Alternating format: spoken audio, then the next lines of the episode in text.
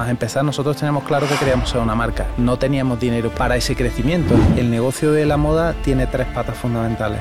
Ropa, gestión, ilusión. Habéis crecido una barbaridad. ¿Cuántas tiendas tenéis físicas? Pues físicas hay 75. Expansión internacional. ¿En qué países estáis? Nosotros empezamos por Francia, ahora tenemos un corner en el Corte Inglés en Oporto, abrimos en Lisboa y cruzamos el charco en enero del año que viene. Nos vamos a México de la mano de Palacio de La parte digital, ¿cuánto pesa? Nos viene pesando un 30% sobre la facturación total de la compañía. Ya nuestras ventas este año van a ser de 50 y algo millones. El año pasado fueron de 30, o sea, invertimos mucho en digital porque aporta mucha venta. El año que viene he autorizado un presupuesto de 3 millones de euros de marketing. Quieres emprender o quieres crear tu empresa, pero te faltan las claves de éxito como para sentirte seguro y lanzarte a la piscina. Esto es totalmente normal, le pasa a todo el mundo. Por eso hemos creado una comunidad de emprendedores que se llama Hub. Te lo explico un poco mejor. Queremos conocer tu proyecto y queremos guiarte en el paso a paso para que puedas crear desde cero tu empresa o si ya la tienes, que la puedas escalar al siguiente nivel. También queremos darte acceso a inversión. En Hub vas a poder aprender de los mejores founders y CEOs. Así que si esto te interesa, ¿qué tienes que hacer? Es muy sencillo. Haz clic abajo en el link de la descripción, rellena tu email y muy pronto nos pondremos en contacto contigo. Hemos creado un primer grupo muy reducido con plazas limitadas, así que no pierdas la oportunidad. Muchas gracias a todos y os dejo con el podcast. Bueno, hoy tenemos con nosotros en el podcast de Media Power a Pablo López, eh, fundador y CEO de Silbon. Pablo, ¿cómo estás? Bueno, fenomenal, la verdad que genial aquí en vuestra casa y muy agradecido por la invitación.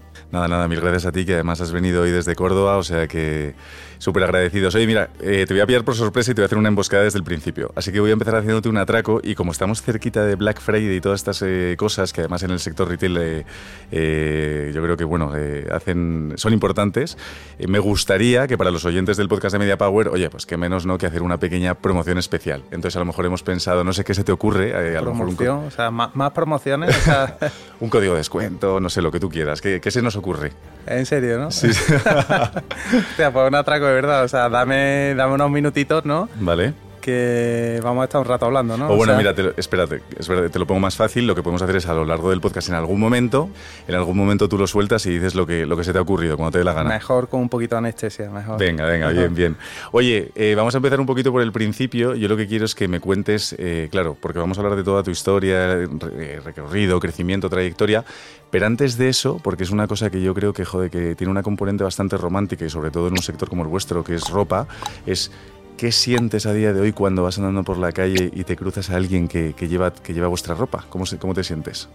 Pues, hombre, me, siento feliz, me siento feliz, la verdad, contento de, de, ver, de ver que hemos sido capaces de hacer realidad un sueño, ¿no? O sea, eh, la verdad que también me siento muy orgulloso porque es fruto de mucho trabajo y de haber hecho bien las cosas, ¿no? Nos hemos equivocado mucho, pero, pero está claro que hemos acertado más que nos hemos equivocado, así que la verdad que muy orgulloso.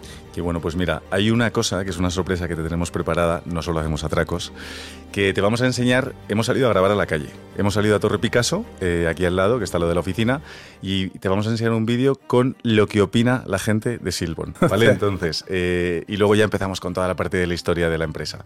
Así que vamos a llamar a Carolina, que es nuestra reportera, y, nos va a enseñar, pues es un vídeo de un minutito, ¿vale? y así lo vemos, venga. Carolina, ¿qué tal? Hola. hemos empezado fuertes, no paramos a hacerle emboscadas. Eh, a Pablo, pobrecito. Pero es verdad, ¿no? Lo hemos salido. Mira, este es el vídeo de la calle, ¿vale? Para, para que lo veas. Le damos al play, vamos a ver lo que dice la gente en la calle de Silvan. Volvemos a salir a la calle a conocer la opinión de la gente, esta vez sobre Silbon, una marca de moda que comenzó en 2009 en el corazón de Córdoba. ¿Reconoces este logo? Eh, sí, Silbon. Silbon, ¿no? Sí, Silbon. Eh, sí, Silbon. Muy bien. Mm, me suena, pero la verdad es que no. Lo reconocemos, lo reconocemos porque pensamos que es una marca de ropa. ¿Tenéis prendas de ropa de Silbon? Yo sí. Unas cuantas cosas. ¿Y, qué, cuál es vuestra prenda favorita? Ay, a mí me gustan los míticos jerseys básicos de cuello en pico. A mí los jerseys más en plan sudadera. ¿Tienes alguna prenda Silbon? De momento no. ¿En qué ocasiones soléis vestir de Silbon? Mucho o en verano, porque las camisas de hombre, las míticas de lino, o si no en invierno los jerseys que te he dicho para el trabajo sobre todo, o me lo ponía bastante para la universidad alguna vez y tal. Yo tengo un traje y luego la mayoría de jerseys y alguna camisa de diario. ¿Cuánto crees que puede llegar a ser su facturación anual? Uy, 6, 8 millones de euros. diría bastante, pero... ¿Te doy una pista? Venga. 29 puntos de venta en España. 20, 30. Vale. Vale. yo también diría 30 o un millón por tienda. Medio millón y millón y medio. 50 millones. Muy bien, ese es su objetivo de este año. Bien. Ah, ¿en serio? Guay, Sí. guay. ¿Y cómo catalogas a la gente que viste de Silbon? Más bien clasiquito. Que le gusta vestir un poco más pijo. Sí, yo diría que Cayetano y elegante. O sea, como de estilo, pero un poco de pijo. Bien, no sé, algo un poco rollo pijete. Me, Pijete. me- me da la sensación. Pues, tío, no. Bueno, bien, chulo, bien, ¿no? bien, no, no, bien, bien. bueno. bien. Han acertado algunas cosas, otras no. Entiendo que han fallado. Sí, hombre, había preguntas complicadas, ¿eh? Sí, sí, sí. Pero divertido, me, da- me da un poco de vergüenza, ¿eh? O sea, No, que, hombre. que, no sé, escuchar así a la gente, no, no lo había hecho nunca ese ejercicio, ¿eh? Y además es que ha sido, bueno, eh, en Madrid, o sea, ha sido aquí en Torre Picasso, pero bueno, yo creo que era, oye, una sorpresa chula. Sí, sí. Pero bueno, entonces yo sé que la gente en algunas cosas ya, por lo que además me has ido contando antes, han acertado, en otras se han equivocado. Entonces, venga, vamos a entrar a de verdad que en cuál es la historia de verdad. ¿Cuándo empieza la marca? Eh, cómo, ¿Cómo es el origen un poco de todo? Vamos a empezar en- a contarlo. Bueno, eh, la marca empieza en 2009. Nosotros llevamos ahora, vamos a hacer, hemos hecho 14 años de vida y bueno, esto es un proyecto que nace de, de la ilusión de, de dos jóvenes y, y de su amistad, ¿no? Y del gusto por la moda, ¿no? Yo tenía, mi abuelo paterno fue sastre, bisabuelo sastre, y mi, mi padre se saltó, era profesor de universidad, se saltó el de este. Pero es verdad que yo heredé del gusto por la moda de, bueno, cuando era adolescente empecé a cogerle ropa del armario y ahí fue cuando me enganché, ¿no? Eh, luego estudié empresariales, en fin, un- una serie de estas y, y al final por, por distintos motivos en 2009 nos encontramos Rafael y yo, el otro socio fundador. Eh, yo trabajaba como auditor y él había, él había tenido experiencia en algunas tiendas de ropa trabajando. Vimos que había gente en España que había hecho posible eh, lo que en su día fue un sueño de adolescencia, bueno, adolescencia madura, con veintitantos años en la universidad, que pensamos en algún momento en tener una marca, cuando se pusieron tan de moda las camisetas del niño y de, y de tarifas piratas y tal. Y en ese momento tuvimos esa, esa visión que luego nos llevamos a cabo, pero luego en 2009 eh, bueno, nos volvimos a unir y viendo que había eh, gente en España que había sacado, había sido capaz de sacar una marca de ropa española con un estilo parecido a lo que nos gustaba a nosotros, ¿no? que eh, grandes referentes, los pioneros, pues yo le llamo siempre los pioneros, a la familia del Ganso, ¿no? Vale. que, que han sido un poco inspiradores, un Los poco de nuestros, correcto, Álvaro y Clemente, y, y fueron un poco los que inspiraron y eh, demostraron que, que era posible, ¿no? Entonces ahí, pues bueno, se, se une la experiencia que tenía un poco en el sector Rafael de trabajar en tiendas y, y la mía como, como gestor, ¿no? Y empezamos, pues bueno, no teníamos un duro, empezamos con 3.000 euros, no, ni podíamos abrir un local, ni podíamos abrir nada y lo que hicimos fue confeccionar, pues encargamos la confección de 30 americanas y Vale. las metimos en, el, en un piso que tenía mi abuela vacía en el centro de Córdoba, que lo pintamos, lo decoramos aquello, lo, lo llamamos como un showroom privado, pero realmente era privado porque no, o sea, porque allí realmente Rafa no estaba. Eh, Yo estaba trabajando por cuenta ajena todavía en mi trabajo de este auditor y Rafael estaba visitando fábrica y tal, y no había nadie, entonces tenías que pedir cita privada, pero porque no había nadie, o sea, Claro. y aquello era un poco, pues bueno, un- una cosa que parecía que iba a ser un hobby, que iba a durar dos telediarios, pero fíjate, aquí estamos. Qué barbaridad. Oye, empecéis con 3.000 euros sin levantar ni rondas de financiación ni nada, solo a, a pulmón y con esfuerzo, ¿no? Y muchas ganas.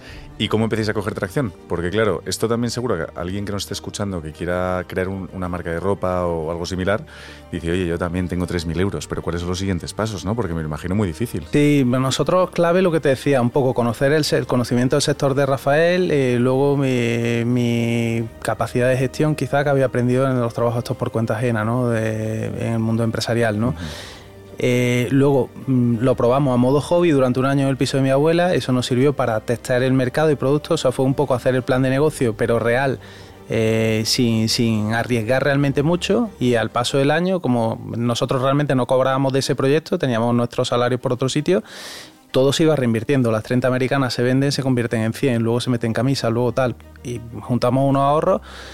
No nos llegaba para abrir esa primera tienda, que, que, bueno, pues tenía que ser en Córdoba, y pedimos un préstamo al CADE, el Centro Andaluz de Desarrollo Empresarial. Era, era 2010, ya nadie te daba un préstamo en España, una crisis Bueno, eh, brutal, cerrado. y con unos 50.000 euros que nos dejaron, que devolvimos, eh, montamos esa primera tienda. Nada más empezar, nosotros teníamos claro que queríamos ser una marca, pero no teníamos dinero para para ese crecimiento. Entonces, bueno, pues ahí ya vinieron algunos golpes digamos, de suerte, ¿no? Que también hay que tenerlo en este proyecto. Claro. Bueno, cuanto más esfuerzo, más suerte. Oye, esos 50.000 euros, ¿a cuántos años los tenéis que devolver? A cinco años y nos parecía increíble, o sea, nos parecía que, que o sea, que, que, decíamos, yo no sé cómo nos han prestado el dinero, porque... Claro, estos, cómo, estos, incautos, ¿no? Cómo confían en, en, esto y tal, pero bueno, empezamos, tuvimos, como te decía, la suerte de de que al poco pues vino un ex compañero mío de Deloitte y, y, y, y, confió y dijo, oye, yo esto lo quiero franquiciar vale. y puso una, una, tienda en Sevilla, otro vino un primo, un amigo nuestro eh, y quiso franquiciar en Tenerife, que le dijimos, tío, en Tenerife, pues al principio vendíamos americana, era, era todo como muy vestir formal, le decíamos, no va a vender nada, ¿no? Pero, pero creyeron en nosotros, entonces, sin poner prácticamente dinero, nos vimos con dos franquicias, eh, con la tienda de Córdoba, y, y, la gente pues de repente se creyó la marca, ¿no? Porque fueron esas tres tiendas, esas dos personas que apostaron, que a día de hoy, fíjate, el, el que fue franquiciado de Tenerife es, es, otro de los, estamos tres accionistas en la compañía, Rafael el fundador, que ya no trabaja en la gestión de la compañía desde el inicio de 2018 y Juan y yo que somos los que lideramos ahora mismo el proyecto. O sea, él, él luego hizo una serie de inversiones que en un momento dado porque bueno, todo ese crecimiento, esos cinco o seis primeros años, fue a base de socios, hubo un momento, nos empezamos a asociar con empleados, socios locales, o sea, se formó la empresa, la, o sea, este negocio es de volumen. Vale. Tú necesitas volumen para crecer. Uh -huh. Por eso, al principio, pues bueno, sin tener dinero necesitamos crecer como franquicia. Luego después buscamos pequeños socios locales y así durante cuatro o cinco años llegamos a ser como 8 o 9 socios, socios en la empresa. O sea, aquello parecía una cooperativa. Para tomar una decisión era, era un poco desastre. Sí. Claro. Y en ese momento, o sea, la, tuvimos una decisión de decir, oye, compramos, nos volvimos a endeudar. Eh, en 2016 le compramos a todos esos socios minoritarios sus participaciones uh -huh. y, el, y uno, el, único socio minoritario que entendíamos que podía ser estratégico y acompañarnos al futuro era Juan y a él uh -huh. le hicimos una ecuación de canje de participaciones. Se valoraron sus inversiones, se valoró la compañía, equivalía a un 10% se vino arriba y, uh -huh. y, bueno, y ahora está conmigo pues liderando el proyecto. Oye, ¿y esos minoritarios que salieron, eh, les salió bien la operación? O sea, ¿ganaron dinero con la venta? Sí, sí, la verdad vale. que sí, que, vale. que, que, le fue bien. O sea, fue gente que nos ayudó muchísimo. O sea, fue. Además, fue una fórmula muy interesante porque eran socios que a la vez eran empleados, eran los encargados de las tiendas y, y pues la implicación que tenía era brutal, ¿no? Y, uh -huh. y la verdad que. O sea, que la verdad que salieron bien. O, lógicamente ahora, ahora vale más de, de lo que valía claro. hace, hace esto, pero claro, ha habido, ha habido mucha evolución. Claro. Oye, ahora seguimos eh, hablando de la evolución eh, y el crecimiento de la, de la compañía en los últimos años, pero hay una cosa, vamos a dar dos pasos atrás y vamos al origen del nombre y del logo, porque yo he hecho los, eh, he hecho los deberes, he investigado un poquito y sé que antes de las dos raquetas había otro logo. ¿No? Sí, sí. Entonces eh. cuenta un poquito eso de hubo cuál varios, fue el primero hubo varios, hubo y cómo acabáis en las dos raquetas. Hubo también. varios. Pues mira, te, o sea, te empiezo diciendo que somos la marca de la raqueta con nombre de pato. O sea, ¿Nombre de pato? Nombre de pato. Silbon es una Vale. especie de pato. Bien.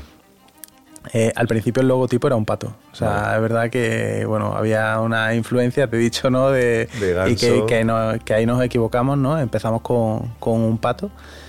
Y el pato, pues mientras estábamos en el piso de mi abuela, y casi todos los que iban a comprarnos, yo creo eran familiares y amigos, y la gente era condescendiente. Pero cuando abrimos la primera tienda en Córdoba, el 50% de la gente que entraba, todo el mundo decía, hostia, ha abierto el ganso en Córdoba, ¿no? Entonces decíamos, hostia, no tiene ningún sentido, ¿no? Claro. Luego cambiamos el logotipo y pusimos una S y una B. Muy, muy originales nosotros, o sea, como Carolina Herrera, Pedro Hierro, o sea, un- vamos, unos genios, ¿no? Pero tuvimos la suerte, fíjate, que, que ya te he hablado, ya la suerte te la he nombrado dos veces, ¿no? Eh, de que la primera sesión fotográfica que hicimos fue en un frontón antiguo, una finca allí en Córdoba, Ujú. que te había un frontón que estaba dejado, ¿no? Pero estaba como súper chulo, ¿no? Así, eh, bastante, en fin, con muchos años, ¿no? Esa sesión de fotos gustó mucho, o por lo menos los que lo vieron así nos lo dijeron. Y cuando decoramos la primera tienda, que la decoramos nosotros, se nos ocurrió en la pared del mostrador, que yo entendía que era la pared más importante de la tienda, porque era la que al final todo el mundo termina mirando, digo, oye, ¿por qué no simulamos un frontón detrás del mostrador? Entonces pintamos esa pared de azul marino con una línea blanca. Cuando un local vacío tú ves eso, una pared azul marino con una línea blanca, tú ves, eso es un garaje, ¿no? O una cochera. En Córdoba se dice cochera a los garajes. Sí. Y para que no pareciera un garaje, nos dio por poner eh, raquetas de madera cruzadas. Vale. Entonces pusimos raquetas cruzadas y entre cada dos raquetas cruzadas poníamos un cuadro de tenista antiguo de fotografía en blanco y negro de la Copa Davis que ganó Manolo Santana, de Fred Perry y tal. Total, vuelvo a cuando teníamos el logotipo de la SB, que ya habíamos, ya el pato había desaparecido, que el pato tenía su gracia, o sea, al final ya esto con perspectiva lo ves y dices, oye, eh, Scalper funcionaba muy bien, que tenía un pulpo, luego tuvo un, un rinoceronte, luego la calavera, el ganso. Es verdad, Scalpers ha pasado por todo eso, no Sí, me acordaba. Yo tenía la, o sea, tengo la calavera, pero no me Ah, acordaba pero de... hubo un pulpo y, y- y el ganso, el, el- el- el ganso, bueno, nosotros con el patito, al final era ropa clásica con un logotipo divertido, ¿no? Y eso era lo que era rompedor, ¿no? Entonces cuando nosotros con la SB volví- éramos clásicos, clásicos y eso no funcionaba. ¿Qué pasó en ese momento? Yo, eh, el mostrador nuestro era una mesa de despacho, que ahora no, ahora no dejamos que la gente se siente en la tienda, ahora todo el mundo bebe, pero yo, yo estaba sentado. Pasa es verdad que yo hacía la contabilidad allí también, llevaba las redes sociales, o sea, trabajaba. Entonces la gente iba a la tienda, veía la ropa con la SB, decía, qué chula la ropa, y luego terminaban todos en mi pared diciendo, qué chula la raqueta. Anda, qué bueno. Y entonces, claro, o sea, eh, como somos unos genios, como te he dicho, o sea, ya cuando me lo dijeron mil veces, o sea, qué chula la ropa, qué chula la raqueta, en una de estas, o sea, dijimos, oye, ¿por qué no, por qué no fusionamos las raquetas? ¿Por qué no las metemos en la ropa? O sea, Claro. que coincidió que vino la Copa Davis a Córdoba a jugar un partido, hicimos unos polos con raquetas cruzadas para sortearlos y tal. Joder, la gente le flipó y dijimos, ¿por qué no unimos eso? Lo unimos y, y- y yo, un golpe de suerte también que nunca se ha hablado más de tenis en España que desde 2011 que pusimos nosotros la raqueta. Oye, ¿y algún pillado teni- toda la ola de Rafa Nadal, en fin. o sea, Claro, que- exactamente, es que pillasteis ahí el boom, la cresta de la ola. ¿Algún, ¿En algún momento os habéis, eh, que no sé si lo habéis hecho, eh, habéis pensado patrocinar algún tenista o habéis patrocinado algún tenista o...? Pues mira, los tenistas, lo que pasa que los tenistas, pues los que los que funcionan ganan mucho. Entonces Sí, sí, siempre, han- siempre han estado lejos de nuestro alcance, ¿no? Mm. Entonces lo que hicimos, como bueno, la marca, otra de las cosas que durante este camino, una de las cosas que descubrimos es que, que, oye, que, que la marca sí tenía un marcado carácter de compromiso social y que, que por ahí podíamos diferenciarnos del resto de la gente, ¿no? Entonces ahí solo mezclamos un poco que y, y nos fuimos a tenistas eh, tenistas en silla. Ah, Entonces, sí, pues dices como, oye, los tenistas, los number one de tal, no pudimos. Estuvimos con Daniel Kaberzaski durante bastante tiempo, que fue número uno de España, ahora, ahora creo que no está en número uno. Luego con Cisco García, que es un chico de Córdoba que, bueno, que, que luego ha hecho carrera de, inf- de influencer, iba a decir, pero creo que creador de contenido. Creador que, de contenido. y hemos estado con varios también. Estuvimos con un francés cuando abrimos tienda allí, o sea que, que la verdad que con tenistas, pero en silla. Oye, qué bueno. Vale, y ahora mismo habéis crecido una barbaridad. ¿Cuántas tiendas tenéis físicas? Pues físicas hay 75 contando con los corte inglés. Eh, Vale. Dentro del corte inglés estamos en 30 y unas 40 y tantas, es más Vale. 30 en el corte inglés. Vale, perfecto. Sí, sabía que en la encuesta esa que habían hecho había algún dato que bailaba porque no eran 29, sabía que eran Sí, bastantes sí. más. ¿Cómo ha sido la evolución de ir abriendo tiendas? Porque claro, es que ahora mismo yo me imagino 73 puntos de venta y claro, eh, eh, digo, no es nada fácil escalar esto. ¿Cómo ha sido? Pues ha sido, o sea, ha sido poco a poco. Yo creo que aprendimos mucho esos primeros años que estábamos muchos socios y que íbamos muy lento, ¿no? Si tú ves pri- los principales KPIs o las principales, eh, los principales datos de la compañía, los pones en una gráfica que lógicamente la tengo, ¿no? Y, y ves, y es súper plano. Ahí los ocho primeros años fue súper plano y luego despega a partir del 18, ¿no? Entonces yo creo que, que hemos conocido muy bien el negocio y, y cuando eh, estábamos preparados, pues bueno, yo creo que, que hemos acelerado, ¿no? O sea, el- lo último, el 2021, por dar un poco perspectiva, ¿no? 2021 teníamos 30 tiendas, 2022 cerramos con 50 y este año vamos a cerrar con 80. O sea, fíjate, hemos pasado en dos años de 30 a 80. O sea, que ha sido de locos, ¿no? ¿Y todo ha sido con, os habéis levantado rondas de financiación externas? ¿Ha sido con recursos propios, orgánico? ¿Cómo ha Pues ahí somos un poco disruptivos, o sea, eso es todo, todo propio. Joder. Y no hasta ahora no, no hemos hecho ninguna, no ha entrado ningún inversor. Bueno, lo único la ecuación esa de canje de participaciones de Juan, que, pero que entró al principio, o sea que se puede decir que estamos, que somos los, los, los que empezamos. Somos, ¿Y cómo sufre la caja? Porque yo me imagino, claro, tesorería, ¿no? Eh, me imagino pasar de 30 a 80 tiendas en tan poco tiempo, solo dos años, es un desafío financiero. ¿Cómo se gestiona? Sí, bueno, al final nosotros lo gestionamos reinvirtiendo beneficios, ¿no? Este es un negocio que tiene, tiene un cierto margen, eh, depende de que vendas, o sea, eh, tienes que tener una estructura muy controlada, y si, si, lo haces bien, en la ecuación a nosotros nos sale en beneficio. Entonces al final es reinversión de beneficios. Luego es un negocio donde tú al proveedor le, mm, le pagas a plazo, o sea, le pagas 60, 70, 80 días, en fin, le pagas a plazo y tú cobras contado, ¿no? Claro. Entonces eso te da cierto juego, ¿no? O sea, el negocio, si, si lo haces bien, lo que pasa que es verdad que es complicado, ¿no? Yo siempre digo que el negocio de la moda tiene tres patas fundamentales. Una además te la digo en tres palabras, ropa, gestión, ilusión. Ropa, gestión, ilusión. Ropa, gestión, ilusión. O sea, si haces esas tres cosas bien, te sale. Y es muy difícil. O sea, ropa, tienes que tener un producto competitivo, o sea, que sea un nivel de calidad-precio acorde a lo que estás pagando. Gestión, tienes que hacer una operativa brillante. O sea, este, este negocio es súper logístico, financiero, o sea, es muy de operaciones, ¿no? Y luego la ilusión. Tienes que ser capaz de crear una ilusión. Si no creas la ilusión, ya puedes hacer la ropa muy bien, la gestión muy bien, pero como no creas esa ilusión que atraiga al cliente, que, que motive que ese cliente, pues luego somos todas las marcas son muy parecidas en cuanto a producto. Entonces ahí es donde hay que saber crear esa ilusión. Vamos a hablar de, esta, de, esto de la ilusión porque me parece, me parece buen punto, ¿no? Hay muchas veces que os posicionáis y las marcas muchas veces intentan ser como algo aspiracional. Oye, ves a los modelos que las llevan, eh, ves a los, eh, yo que sé, a los influencers que también trabajan y colaboran, el, la parte de marketing. Entonces, ¿cómo trabajáis todo ese universo, esa atmósfera Silbon?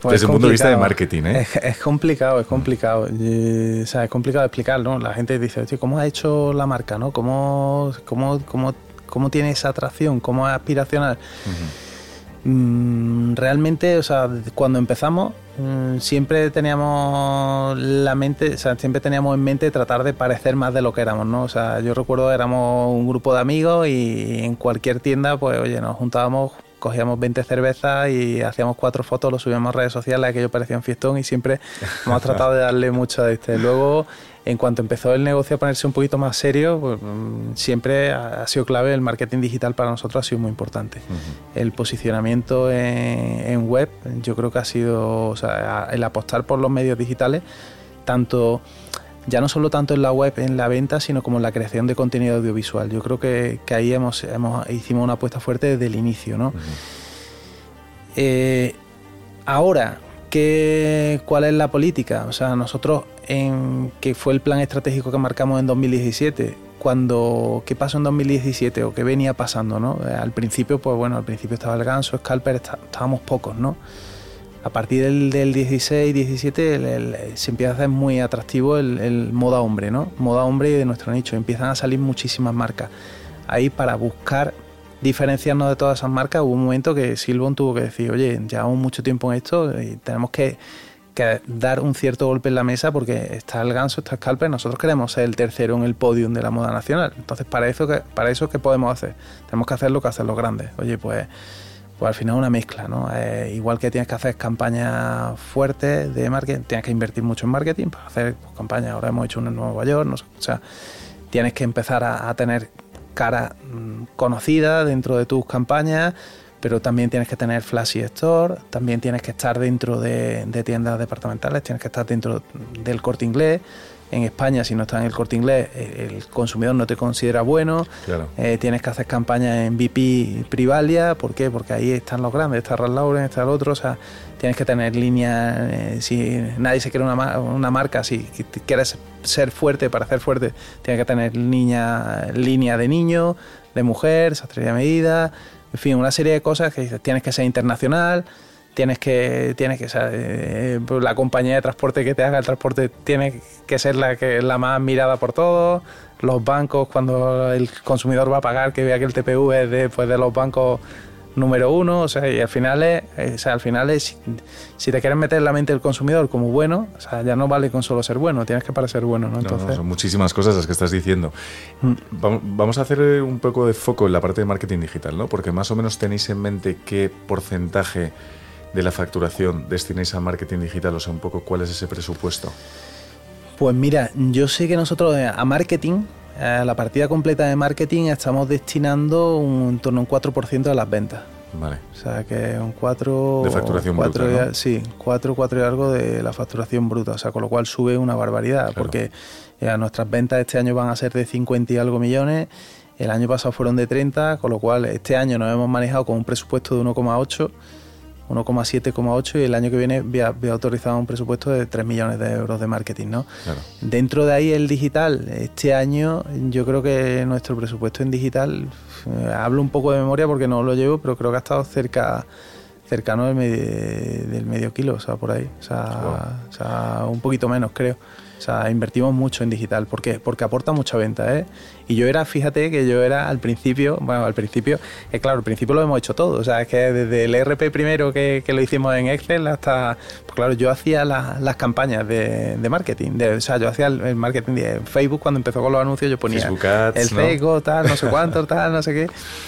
Y hubo, cuando contratamos la primera agencia que nos llevaba esto, me, me dijo, oye, es que el, el 70% de tus ventas en web Mm. son, vienen de, de- de los anuncios. Yo De los ads, ¿no? De, de sí, Facebook Ads. De, Facebook, Google, te decía, esto es de la publicidad pagada. Y yo Claro. decía, eso es mentira. Digo, porque a mí me sale la publicidad y yo no compro. ¿Y tú sabes qué hice? O sea, dije, pues el mes que viene no vamos a invertir ni un duro en Pay. No invertimos ni un duro. Digo, porque yo no creo que el 70% de las ventas nos pegamos una hostia. Crash, ¿no? Un crash. Nos pegamos una hostia. Me sirvió para comprender que, el Pay funciona. Claro, claro que funciona. Bueno, entonces estáis invirtiendo más o menos cálculos así más macro 40.000 euros al mes ahora mismo. ¿Y qué canales eh, utilizáis? Entiendo que, bueno, los que has Facebook, dicho. Facebook. y Google prácticamente Vale, vale. eh, lo que se lleva y luego algo, pues hacer algo en TikTok, en fin. Claro. Eh, vamos probando nuevas plataformas también para intentar no quedarnos, aquí no te puedes quedar obsoleto. No, no, te puedes quedar atrás, que te come la tostada. Entonces, por ejemplo, ahora mismo la parte digital, ¿cuánto pesa? Pues el digital eh, nos viene pesando un 30% Vale. eh, sobre la facturación total de la compañía. Y es curioso porque, o sea, crece mucho y ha soportado el crecimiento tan fuerte de tiendas físicas, porque ya nos pesaba ese 30% hace tiempo. Lo que pasa es que te voy a dar otro dato que es clave para terminar de entender el negocio. Porque hay, hay gente que me dice, oye, pesándote el negocio un 30% en digital, ¿por qué sigue abriendo tantas tiendas físicas? Pero ahora si te digo que el 90% de las ventas digitales se producen en las provincias que hay tiendas físicas, o sea, el consumidor quiere las dos cosas. Claro. Entonces, por eso es por lo que al final vamos. O sea, realmente este negocio es muy difícil dividirlo. Nosotros hemos hecho ejercicio de intentar cuánto ganas por un lado, cuánto ganas por otro. Es imposible, pues no sabes. Es es súper bueno eso, o sea, realmente la tienda hace también un poco como de showroom, ¿no? Eh, una plataforma en la gente te conoce y luego te compra online.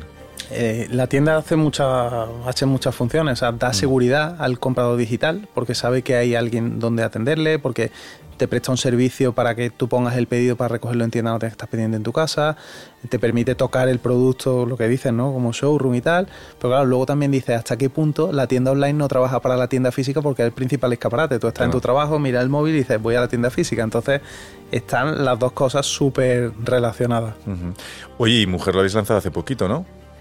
Bueno, eh, la línea de mujer como tal eh, en 2021, pero un dato curioso es que nosotros en la primera tienda de Córdoba eh, teníamos mujer, o sea, lanzamos americanas y abrigos de mujer, lo que pasa es que los tuvimos que dejar porque, bueno, aparte del mundo mujer es súper complicado, en aquel momento eh, es mucho más competitivo, nosotros nos costaba más la confección de la mujer que la del hombre y el producto lo teníamos que vender más barato, o sea que perdíamos dinero fabricando ropa de mujer. Claro. Luego ahora lo hemos retomado ya con otra dimensión, con otra, con otra idea y Es que es verdad que os luego a todos decirlo, ¿no? O sea, que mujer es muchísimo más complicado. Entiendo que también es un sector, o sea, hay más competencia, es mucho más histórico.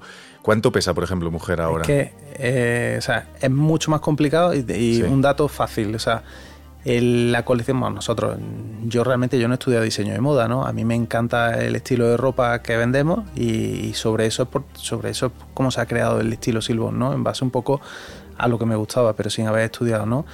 Eh, es, es relativamente fácil hacer eso en mi nicho de, de moda masculina porque vestimos un hombre muy clásico. La colección se repite mucho, es muy parecida, o sea, siempre con matices, ¿no? Pero se puede decir que el 75% de la colección de hombre es continuidad y el 25% de la colección de hombre es moda. Vale. Y en mujer el 80% es moda y el 20% es continuidad, con lo cual Más el- exigente. claro, el nivel de exigencia a nivel de diseño y de tendencias es bestial. O sea, Claro. yo ahora me he metido, o sea, nos hemos metido en Silbon en moda porque primero encontré a la persona que era capaz, o sea, bueno, miento, primero hicimos una, una colección cápsula de 50 productos donde era por darle un poco respuesta a todas esas mujeres que se iban comprando productos de hombre y dijimos, "Venga, vamos a probar cómo sale esto. tuvo mucho éxito, pero cuando realmente dijimos vamos a desarrollar mujer, hacía falta un líder de mujer, ¿no? Y nos trajimos una mujer que, bueno, que fue la que lanzó Pedro el Hierro en España, o sea, una mujer con María Jesús Martín, que con un talento y con unos contactos y tal, que es la que nos ha permitido que Silvon Woman empezara en el 21 y ahora este año vaya a facturar 3 millones de euros, ¿no? O sea que... Vale, vale. O sea, pesa como un 6%, ¿no? Dentro de la cuenta de explotación. Sí, pesa, sí, más o menos. Vale. Oye, expansión internacional. ¿En qué países estáis? Pues mira, eh, el expansión internacional, vaya, vaya reto ese. O sea, Es súper ¿no? complicado. O sea, este negocio es muy mancha de aceite y todo lo que es salir de tu zona de influencia es prácticamente empezar desde el piso de mi abuela otra vez. O sea, es súper difícil, ¿no? Nosotros empezamos por Francia. Cuando te dije, ¿no? La estrategia esta de parecer grande, queríamos que la primera tienda internacional fuera un wow, ¿no? Entonces, todo, todos los indicadores apuntaban que tenía que ser Portugal, pero con Portugal como que lo veíamos que no iba a ser tan noticiable. Entonces dijimos, oye, pues París, que es la ciudad de la moda, ¿qué tal? Y abrimos una tienda en París. Y no nos equivocamos. Abrimos una tienda muy cara y luego además tuvimos un atino espectacular. O sea, pues la huelga del transporte, en los chalecos amarillos, se quemó hasta Notre Dame. Aquello fue un desastre. Menos mal que llegó el COVID y la cerramos. Pero luego después dimos con un formato, o sea, conocimos eh, ese expertise de tres años conociendo ese París eh, donde por error nos colocamos, esa primera tienda nos colocamos donde están nuestros competidores españoles, que ellos se equivocaron y nosotros fuimos detrás y cometimos el mismo error, pues ya conocimos los, competidores locales, dimos con una marca francesa parecida a la nuestra y ahora hemos vuelto con un concepto de tienda chiquitita, boutique, centrada en el- la sastrería y ese, y ese formato sí nos está funcionando. Ahora hemos abierto una segunda allí en París. Estamos en el corte inglés eh, con ellos de la mano, eh, entrando en el mercado portugués. Ahora tenemos un corner en el corte inglés en Oporto. Abrimos en Lisboa y cruzamos el charco en enero del año que viene, finales de enero del 24. Nos vamos a México de la mano de Palacio del Hierro, ¿no? Entonces, eh, el modelo que tenemos internacional es eh, bien esa tienda chiquita boutique de París, o eh, asociarnos con, con partners como el Corte Inglés en este caso, porque tiene posiciones en Portugal, o Palacio del Hierro, como también queremos Galería Lafayette, y luego tenemos también un proyecto del multimarca, que multimarca también hacíamos al principio, lo que pasa que al principio los multimarcas buenos no nos querían y los malos no nos pagaban, también lo Mm. tuvimos que dejar. Mal negocio. Eh, sí, sí, pero ahora, ahora fíjate, ahora hemos vuelto al multimarca, Vale. que empezamos en el 24, vamos a empezar en, en España con la idea del 25 atacar el multimarca internacional, ¿no? Así que, que la idea es que el internacional al final sea, sea un- una mezcla un poco de, de ese multimarca que nos vaya dando a conocer, que nos dé que nos descubra esos posibles mercados donde la marca es atractiva para replicar ese modelo de tienda de París y, y luego por el camino las asociaciones que surjan con, con grandes partners. ¿no? Vale, perfecto. Vale, hay un punto que te quiero preguntar tu punto de vista, porque vamos a ver, el, dentro del sector moda está evolucionando bastante en la parte digital. O sea, el canal online os pesa un 30%, eh, hacéis anuncios eh, a nivel digital en diferentes plataformas, hacéis ads eh, o posicionamiento SEO, un poco lo que habéis comentado. Pero yo en el punto de venta, cuando voy al corte inglés, voy a un Zara, voy a, vuestras tiendas o a, o a cualquier tienda, veo que, es, que sigue siendo bastante tradicional. O sea, que no, no termino de ver innovaciones demasiado disruptivas. Entonces, ¿cuál es tu visión en cuanto a innovación en punto de venta para los próximos años? ¿Qué cosas crees que van a ir pasando? Eh, pues eso, que sean un poquito más innovadoras. Mm, cosas que vayan a ir pasando. Es complicado, ¿eh? O sea, Mm, porque el mm. futuro es, es- es incierto, ¿no? Te- te para, para- para poner un poco en contexto, te digo, por ejemplo, cosas que he visto. He visto, pues típico que te salen fricadas en, en TikTok, eh, Reels de Instagram y tal. En plan de que vas a la tienda y te ponen las típicas gafas estas que van a salir de Apple o 3D y, te- y tú ya te ves con la ropa puesta, no te la tienes que probar. O a lo mejor eh, tú te metes en una página web, eh, seleccionas la ropa, pones tu foto y te hacen una simulación 3D de cómo te va a quedar. Cosas así tengo en mente. O sea, no sé, Yo ¿sabes? la, la tienda que yo tengo, o sea, que, que yo creo que el eh, que pienso en el futuro, ¿no? A mí me pasa, por ejemplo, eh, yo tengo hijos, tengo tres niños, ¿no? Y mi hija mayor tiene 13 años, eh, ya es muy consumidora de ropa, ¿no? Le encanta la, la moda, ¿no? Ella con el móvil mm, maneja las web mejor que yo. O sea, es, es más fácil el resultado. Ahora, las, y sobre todo le encanta mucho Zara, ¿no? Entonces, la web de Zara la maneja a una velocidad increíble, ¿no? La suelta en Zara y no sabe comprar. Vale. Entonces, eh, ¿qué, ¿qué veo? O sea, a la vuelta del COVID es verdad que la gente ha vuelto a las tiendas y con un negocio muy tradicional, ¿no? Pero al final yo me veo y yo con 43 años ya soy un dinosaurio, ¿no? la gente cada vez, yo creo que la gente joven piensa más en divertirse y, en- dedicarle el menor tiempo posible a, cosas tediosas, ¿no? Si sale a la calle, sale a divertirte.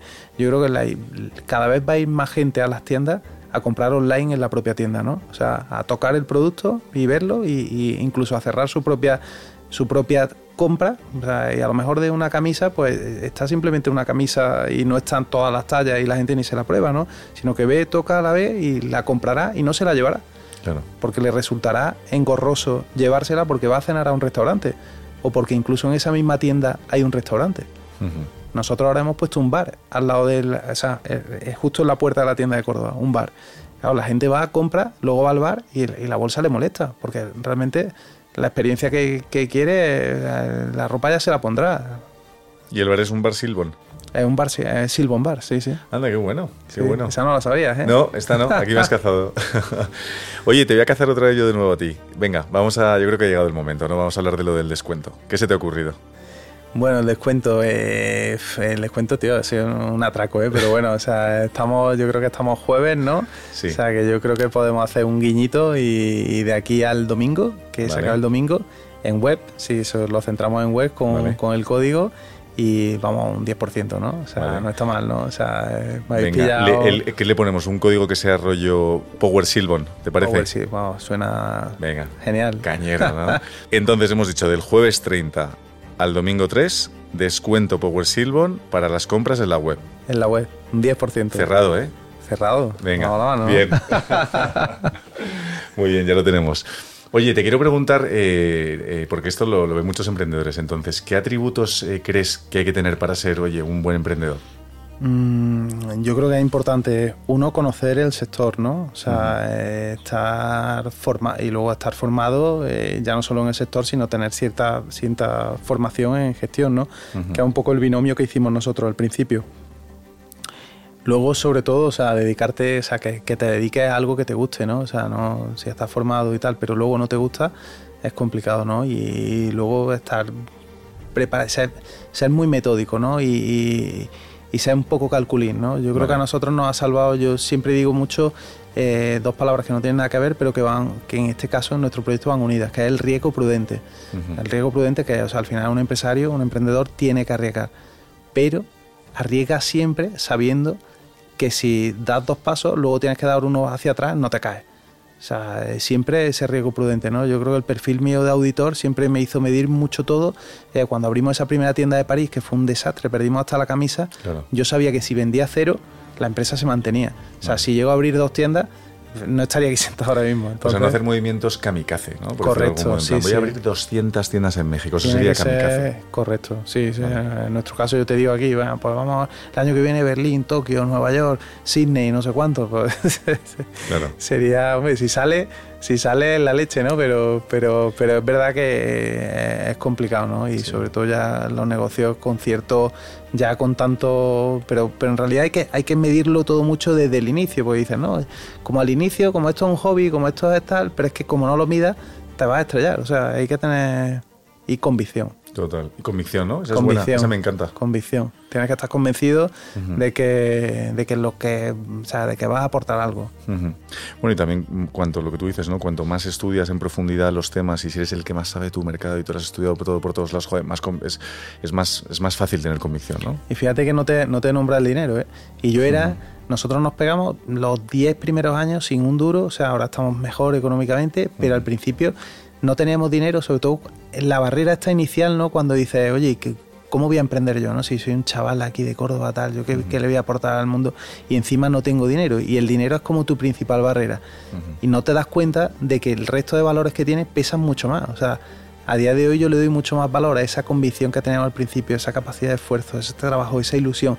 Eso era más relevante que el dinero, pero muchas veces la falta de dinero no nos hacía ver lo demás. Ya, hay que balancear. Oye, ¿y cómo se hace cuando falta el dinero, o mejor dicho, a lo largo de todos esos años, como CEO, cómo, cómo se ajusta uno el sueldo, ¿no? Porque eso, eso también es complicado, porque dices, no, mira, voy a reinvertir, o sea, no hace falta dar detalles, por supuesto que no, pero, pero ¿hay alguna fórmula para encontrar ese equilibrio y tú tampoco ir apretado? Hemos ido muy apretados hasta hace, hasta hace poco, la verdad, porque, Vale. porque al final, macho, es que tú veías la cuenta de resultados, es que tío, nos- nosotros eh, en 2017 teníamos una EBITDA de 160.000 euros, creo que era, o 180.000 euros. ¿Es un ¿sabes? porcentual cuánto es? Para hacernos una idea Pues, de rentabilidades. en el, el EBITDA en aquella época era un 4%, cosas Vale. así, ahora lo hemos subido bastante, ahora estamos en, en torno a un 17%, 16-17%, y este año vamos a cerrar un EBITDA bastante potente, cercano a los... Vamos a estar ahí en los 7 kilos, cosas así, o Ah, sea bien, que pues, hemos, hemos- hemos mejorado mucho la rentabilidad de la compañía y, y el volumen, entonces pues se suman dos cosas, ¿no? Y luego pues bueno, tratas de, de adaptarte, pero bueno, siempre también hay un mercado que te sitúa hasta el CEO, hay un mercado que le, que le controla. Sí, sí, sí, totalmente, es verdad. Bueno, y además esos 7 millones, estás teniendo en cuenta que hay una parte que va, que va para crecimiento. Igual podría ser un poquito mejor. Es decir, a futuro, con la foto perfectamente estable, igual el EBITDA en retail puede ser un poquito Mm. superior. Sí, sí, o sea, bueno, y, y claro, es que al final dice, el Evita, ¿dónde, dónde, dónde va? O sea, y ahí- ahí nosotros lo tenemos claro, o sea, apertura de tiendas, inver- inversión publicitaria y captación de talento. O sea, sin talento no somos nadie. O sea, esa es eh, la guerra que hay ahora mismo es captar talento. O sea, el talento es lo que nos va a hacer eh, poder asumir los retos del futuro. ¿Cuántas Son- personas sois en el equipo? Ahora mismo estamos entre toda la compañía, estamos unas 400 personas y en Central estamos unas 100. En Central somos 100, 100 110 ¿Dónde están las oficinas? en Córdoba. No puede ser de otra forma. en Córdoba, ¿no? Claro. La empresa, la verdad que es muy cordobesa y, y Claro. le debe mucho a Córdoba. Eh, Antes te decía, off the record, ¿no? Que, que somos el Nike de Córdoba, ¿no? Ah, esa es Y- buena, esa me ha y- encantado, sí, ¿eh? Qué y- y, y fíjate que te voy a dar un dato que es que es buenísimo y es que nosotros el año pasado de los 30 millones que vendimos, 5 millones se vendieron en Córdoba. O Cinco millones en 5 Córdoba. millones en Córdoba, O sea, que juntando sois- tiendas y digital, ¿no? O sea, son unos 700.000 habitantes en la provincia, quitando ancianos y bebés, o sea, es a a 10 euros por cabeza. O sea, y llevamos vendiendo mucho 14 años. O sea, que imagínate, o sea, la penetración de marca, yo creo que eso no, no he encontrado ningún estudio, ¿no? De penetraciones de marca en poblaciones, pero lo, lo más curioso es, y por eso hacemos muchas cosas por Córdoba también, ¿no? O sea, Es que sois como un poquito como estrellas del rock, ¿no? no, pero es que es, es que es muy fuerte, tío, porque ya no es solo eso, sino que es que abrimos una tienda en Bilbao y los primeros que van a comprar son familiares o amigos de gente de Córdoba. Más brutal. O sea, que dicen, tío, ¿qué tal? Que te llegue, tal, no sé qué, a comprar. Y, y la gente en Córdoba ha entendido que, que no pone Silvo, sino que pone Córdoba, ¿no? Y la verdad Claro. que es, es una pasada. Bueno, pero qué gusto también, joder, que recibir ese apoyo, ¿no? De, de- de- de tus orígenes, o sea, de tu comunidad. Eh, eh, eh, es del- del- de las cosas o de lo que más orgulloso puede estar uno, ¿no? Claro. Oye, una cosa, Pablo, eh, ¿a qué cosas eh, has tenido que renunciar para, para lograr este éxito? Porque por el camino seguro que te has ido dejando cosas. Eh, buena pregunta, no, sin duda. O sea, al final es un proyecto que tiene mucho sacrificio y, y que ha habido por el camino ha habido mucho, ¿no? Ha habido, pues, desde amigos que empezaron a trabajar con nosotros que, que por motivos mm, hubo un momento en el cual el negocio iba mal, estuvo a punto de cerrar. Yo llegué a hacer entrevistas de trabajo y tuvimos que hacer despidos. Eh, luego todos estos socios que te decían minoritarios, pues en realidad había muchos que no querían salir y fue tensa. Eh, quizá el mayor de los conflictos que hemos tenido no fue, fue el, el socio fundador, ¿no? Que somos, eh, los dos fundamos el proyecto en un momento de desavenencia, ¿no? cuando eh, se traza un plan eh, en el cual él no confía ¿no? y hay una disparidad de criterios y se impone una mayoría, ¿no? Pues, que hay que seguir un camino y es una amistad pues, de toda la vida, ¿no? que, que bueno, que ahora está un poco en stand-by, ¿no? Y, Claro. y al final pues son sacrificios familiares también, ¿no? Muchas horas de trabajo. Eh, en Sí, tú además o sea, tienes hijos, ¿no? O sea, los tienes eh, también hay que balancear, debe ser ha difícil. Sido, ha sido complicado, ¿no? Y, Ya. Pero bueno, o sea, al final eh, yo creo que ha merecido la pena. O sea, no hay nada en esta vida, ¿no? Como encontrar tu razón de ser, ¿no? O sea, y yo creo que ahí es donde el ser humano, eh, pues bueno, encuentra esa... tiene, puedes tener la suerte de encontrar tu vocación Ujú. y, y te hace feliz, ¿no? O sea, Qué bueno. De esto, ligado a esta pregunta, te voy a hacer otra. Es, ¿qué es lo que te motiva más a emprender? Porque yo hablando con muchos emprendedores y pasan por aquí tal, uno dice, mira, eh, yo es que quiero saber cuál es mi máximo potencial. O mira, es que yo quería montar una empresa de este sector y era mi pasión. Otro, la pasta. Esos son los que menos. ¿eh? De hecho, casi ninguno dice eso. Entonces, ¿cuál es un poco tu motor? ¿Qué te motiva a ti más para emprender? Pues eh, buena pregunta, eh. o sea, indudablemente dinero también, o sea, está ahí, ¿no? Porque es lógico, ¿no? Esto al final no somos una ONG, ¿no? Eh, pero es verdad que, bueno, también el devolverle a la sociedad, ¿no? Parte de, de lo que te da, ¿no? Yo creo que, que somos una empresa con, con, ese compromiso y lo llevamos a gala. y luego, bueno, pues, me encanta, o sea, me encanta la moda, me encanta la gestión empresarial es un trabajo súper dinámico, entonces la verdad que a mí es que me, encanta, el, día a día, ¿no? ¿no? No te lo he preguntado, eh, pero dices que te encanta la moda, además me lo habías estado comentando antes. ¿Hasta qué punto te metes tú en la parte de desarrollo de líneas y de colecciones? Pues en hombre mucho, o sea, yo por, por, decirte, o sea, aparte, bueno, llevo lo que es el desarrollo del negocio, o sea, hago las funciones de CEO propias, ¿no? Y digamos, en lo que es negocio-negocio, estoy más metido en marketing y en la creación de, de colecciones de hombre. Vale. ¿Tú utilizas de, maniquí en algún momento? En plan de, oye, mira, a ver qué tal le queda, tal. Bueno, o sea, parece, o sea, parece un poco de coña, ¿no? Pero, pero es verdad, ¿no? O sea, al final, el proceso creativo, al final se, se, se, aprueban una serie de diseños, esos diseños se mandan a fábrica, vienen las muestras y alguien se las tiene que probar, ¿no? Y, ahí, ahí, me gusta, ahí me gusta estar. Qué bueno. ¿Qué referentes eh, o qué te ha inspirado en cuanto, puramente de moda, digo, ¿eh? O sea, ¿qué marcas fuera de España eh, te encantan o te gustan mucho? Pues para mí el referente es Ralph, ¿no? Ralph Lauren. Yo, o sea, es una marca que, he vivido pues años antes a, montar Silvo, o sea, desde adolescente, ¿no? Y, siempre fue referente, ¿no? Entonces yo creo que, que es el referente con mayúsculas. Sí, sí, es verdad. Oye, venga, ¿cuál es el futuro de, de Silbon? Porque has comentado que, que, has estado ya pinceladas, ¿no? De, oye, pues mira, vamos a expandir a México, vamos a abrir más tiendas, vamos a tal. ¿Tú cómo te imaginas Silbon de aquí a los próximos, no lo sé, cinco años? Pues tenemos un plan, ¿no? Eh, al final de ir abriendo bastantes tiendas. Yo creo que en España eh, estamos en 80 y yo creo que pueden caber otras 80 más. O sea, es verdad que el norte de España lo tenemos poco poblado, entonces queremos ser una marca reconocida en todo el territorio nacional, ¿no? Por, por, por, hacer las cosas bien, ¿no? Por tener un producto, por ser comprometidos, por todo esto. Y luego ir, ir ganando presencia en el extranjero, ¿no? Yo creo que me gusta mucho el modelo de, de, boutique, de tienda pequeñita que tenemos en París, que, que, sean tiendas que nos sirvan de punta de lanza para ese negocio digital, ¿no? O sea, y esa, esa es la idea, ¿no? Tener al final pues, una marca que está por el mundo y luego allá donde esa marca funcione, esa pequeña boutique que vaya creciendo, ¿no? que es un poco el modelo de expansión, de expansión que tenemos. O sea, en los sitios donde la marca no es conocida, como cuesta mucho, además el negocio digital es muy maduro, al cliente cuesta mucho fidelizarlo, empezamos con una tienda chiquita y conforme la, eh, la demanda de la ciudad va demandándote un espacio más grande, la vamos haciendo crecer, ¿no? Es la manera un poco de de que esos puntos de venta donde, que abren lejos no sean un lastre para la cuenta de resultados ¿no? Y, no, y no te mine la rentabilidad de la compañía. Y luego donde la marca funciona, sí desarrollarla pues con tiendas grandes, no con flash. Entonces, tiendas las tenemos clasificadas A, B, C y D. Lejos abrimos solo D. Y luego vamos transformando D en C, C en B, B en A, ¿no? Y es un poco... Bueno, es el riesgo controlado que has Es el riesgo correcto, es el riesgo prudente que te decía. Así que ojalá que, no sé, que en cinco años pues estemos en muchos países y, se nos reconozca por hacer las cosas bien. Seguro. O sea que sí que te ves, porque claro, hay mucha gente que dice, no, mira, yo en algún momento voy a engordar la vaca y la quiero vender. O sea, tú sí que te ves largo plazo de momento con la compañía y no tienes ningún tipo de... de momento sí, o sea, de momento sí. Es verdad que, bueno, que, suena...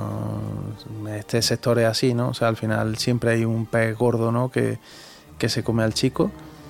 Y, bueno, y... Pues el ganso, ¿no? También sí, ellos tuvieron su operación y nunca podemos decir de este agua no beberé, ¿no? O sea, es verdad que, bueno, que también uno pues lleva invirtiendo siempre en el casino, esto es como el que entra al casino dice, y siempre invierte al rojo y siempre sale rojo, ¿no? Entonces, pues, pues también es tentador ese, ese posible casado o, esa operación, ¿no? Que, que, no tiene por qué ser de venta completa, sino, sino de venta parcial, o sea, hay muchas fórmulas. Bueno, vamos a romper un poco el patrón eh, y vamos a, vamos a cambiar de tercio. Vamos a hacer una sección, ¿vale? Que se llama, la sección se llama Power Hub, ¿ok? Y entonces te voy a hacer una serie de preguntas. Tienes que responder eh, relativamente rápido, ¿vale? Como sin pensar demasiado y, lo que, y, con el corazón, ¿vale? O sea, hay que, ser, hay que ser sinceros.